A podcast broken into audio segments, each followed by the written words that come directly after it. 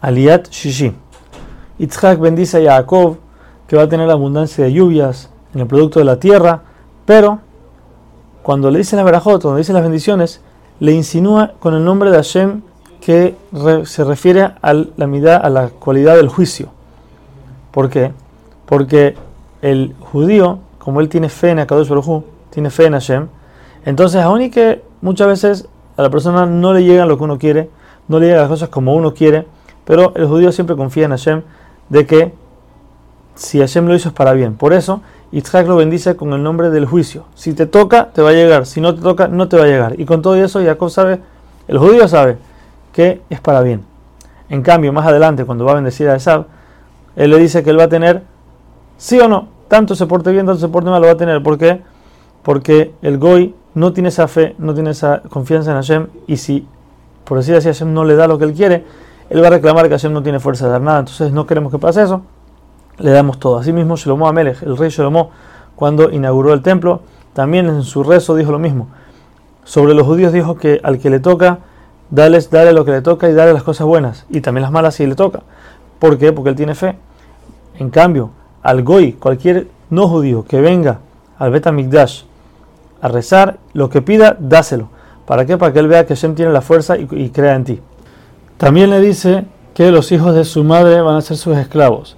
En cambio, Jacob, más adelante, cuando bendice a Yosef, le dice los hijos de tu padre, ya que Jacob tenía muchas mujeres y él quería que sea el rey de todos, entonces por ende le dijo los hijos de tu padre. Aquí Yitzhak solo tenía una esposa, por eso le dijo los hijos de tu madre. Le dijo los hijos de tu madre van a ser tus esclavos, el que te maldice va a ser maldito y el que te bendice va a ser bendito. En cambio, Bilam, en, en Sefer Bamidbar, él le dice al pueblo, él dice sobre el pueblo dice el que te bendice es bendito y el que te maldice es maldito, lo dice al revés. Porque Rashi nos explica que los justos, los tzadikim, el principio de su vida es un poco turbulenta, es como una maldición se puede decir, pero al final es más tranquilo, es una brajada, es una bendición. En cambio, los malvados, lo ven, es la cosa al revés, ellos empiezan con todo bonito, todo tranquilo, pero al final su vida termina siendo una maldición.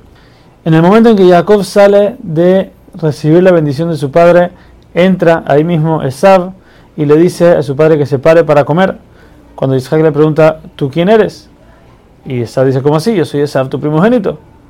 En ese momento, Isaac tuvo mucho miedo, tanto, hasta tanto que sintió que el Gehinom, el infierno, se le abrió debajo de él. ¿Por qué? Porque él sabía que había un orden. El primogénito tenía que recibir las bendiciones. Y aquí él tuvo miedo que ahora le dio las bendiciones al que no era. Cuando Isaac le menciona a Esab que vino tu hermano y tomó las bendiciones, Esab de una vez se enoja y dice, por eso se, por eso se llamó Jacob. ¿Acaso por eso le pusieron ese nombre? Ya que Yaakveni Pa'amayim, dice el Pasuk, me emboscó dos veces. ¿Por qué dos veces? Una vez me quitó la primogenitura y la segunda me quitó las bendiciones. Cuando Isaac escucha, le, le pregunta, ¿qué te refieres con quitarte la primogenitura? A lo que él le cuenta lo que pasó, que cómo, le vendió la primogenitura a Jacob. En ese momento Isaac se calmó y dijo, Gan Baruch Si es así, quiere decir que también tiene que, ser, tiene que recibir las bendiciones porque él es el primogénito, él compró la primogenitura. Sabe entonces le ruega a su padre que por favor le dé una, bendición, que le deje algo. A lo que Isaac le responde, si ya le di todo a tu hermano y dije que todos sus hermanos van a ser sus esclavos, todo lo que tú adquieras va a ser de él, como la ley es que todo lo que adquiere el esclavo es del dueño. Entonces, ¿qué te voy a dar? Por eso Itzhak lo que hace es que le, bendice que él va a vivir sobre su espada, pero en el momento en que Jacob y sus descendientes no cumplan su propósito, no cumplan con la Torah, y Esab tenga de qué quejarse y decir, mira, porque ellos, ellos recibieron las bendiciones y ellos no están cumpliendo lo que tienen que cumplir, en ese momento Esab va a quitar el yugo de Jacob de encima de él y va a estar y va a gobernar sobre Jacob. Esab en ese momento en su corazón odia a Jacob hasta tal punto que él dice que va a esperar que su padre fallezca para no hacerlo sufrir y después buscar a Jacob para matarlo. Rivka, con inspiración divina, con profecía, escuchó lo que entendió lo que sentía Esab, por eso fue donde Jacob y le contó y le dijo, vete a Harán, a la ciudad de mi hermano, para estar ahí hasta que baje la furia de Esab. También va con Yitzhak y le dice que ella no puede aguantar que Jacob se case con una mujer de Kenan, que hay que mandarlo a casa de su hermano Labán, a Harán, para que allá consiga, consiga una mujer.